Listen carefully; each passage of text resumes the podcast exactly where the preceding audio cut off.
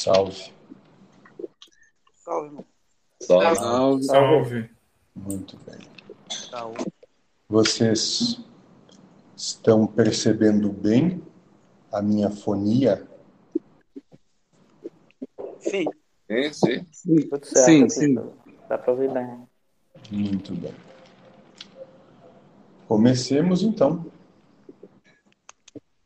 O que buscam ao, ao estarem aqui hoje?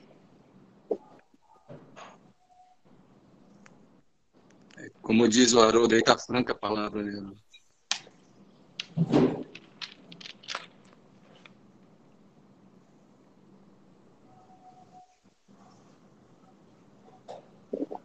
Vou permitir, então, posso fazendo uma pergunta, por favor, pode? Na, na, na gravação da última reunião, assim, foi sabiamente, foi uma coisa que mudou para mim um ponto interessante.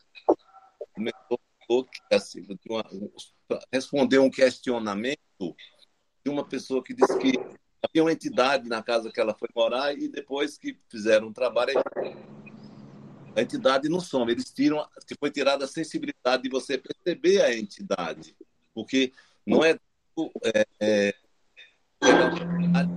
e levar, transportar. Antônio, Antônio.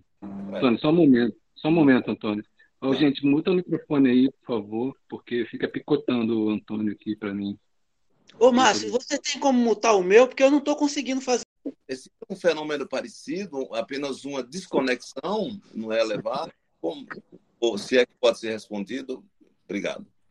Muito bem, moço. Vamos então apenas é, ratificar a resposta dada anteriormente.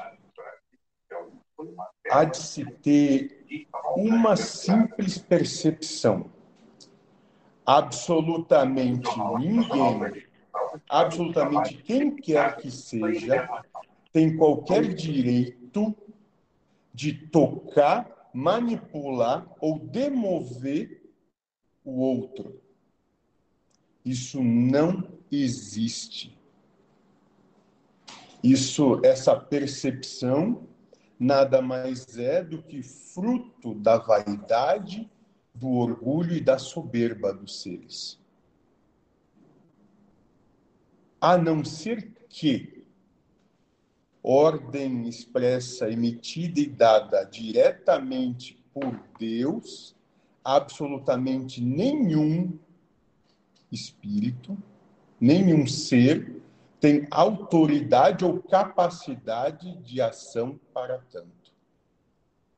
Então, não apenas no caso da moça que questionou, como em todos os outros casos que vocês podem ter tido contato, acesso ou percepção, se deu exatamente assim. A partir do momento que vocês não percebem, aquilo não existe mais.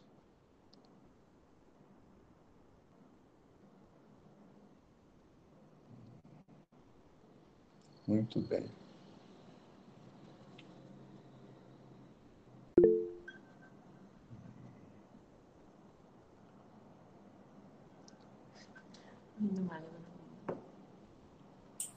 Posso falar? Fique à vontade.